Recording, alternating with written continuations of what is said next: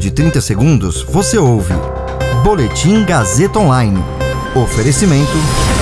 Se você tem muito o que dizer e quer escolher uma profissão para dar voz às suas ideias, a Faculdade Casper Libero é o seu lugar. Jornalismo, publicidade e propaganda, relações públicas, rádio, TV e internet. Todas as possibilidades abertas. Acesse casperlibero.edu.br e conheça as infinitas rotas que o mundo da comunicação oferece. Comunicação é mais do que uma escolha, é um modo de existir. Agora você fica bem informado e atualizado. Está no ar o Boletim Gazeta Online. Brasil chega a 250 mil óbitos por Covid-19. Senado aprova que governo assuma riscos por vacina contra a Covid-19 e impede comercialização de doses.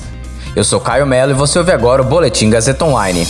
O consórcio de veículos de imprensa divulgou o um novo levantamento da situação da pandemia de coronavírus no Brasil a partir de dados das secretarias estaduais de saúde, consolidados pela noite de ontem. O país registrou 1.433 mortes pela Covid-19 nas últimas 24 horas, chegando ao total de 250.079 óbitos desde o começo da pandemia. Com isso, a média móvel de mortes no Brasil nos últimos sete dias foi de 1.129.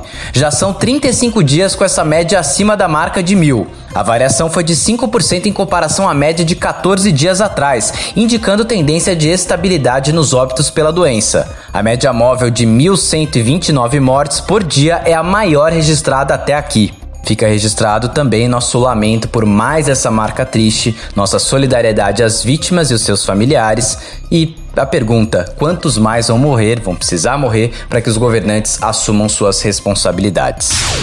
O Senado aprovou ontem o projeto que autoriza a União a assumir responsabilidade por possíveis efeitos adversos de vacinas adquiridas contra a Covid-19.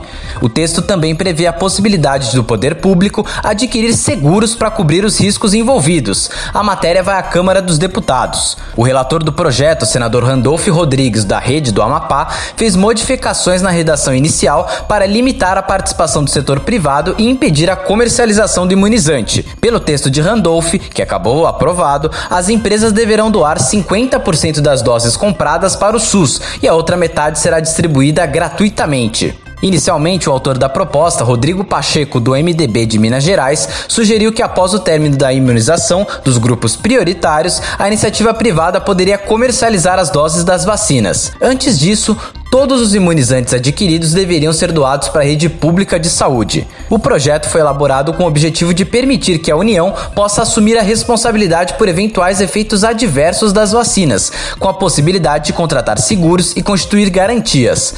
A proposta também inclui estados e municípios entre os possíveis compradores. Esse boletim contou com suporte técnico de Agnoel Santiago, supervisão técnica de Roberto Vilela, coordenação Renato Tavares, direção da Faculdade Casper Liber e Gazeta Online, Wellington Andrade. Você ouviu Boletim Gazeta Online. Para saber mais, acesse radiogazetaonline.com.br.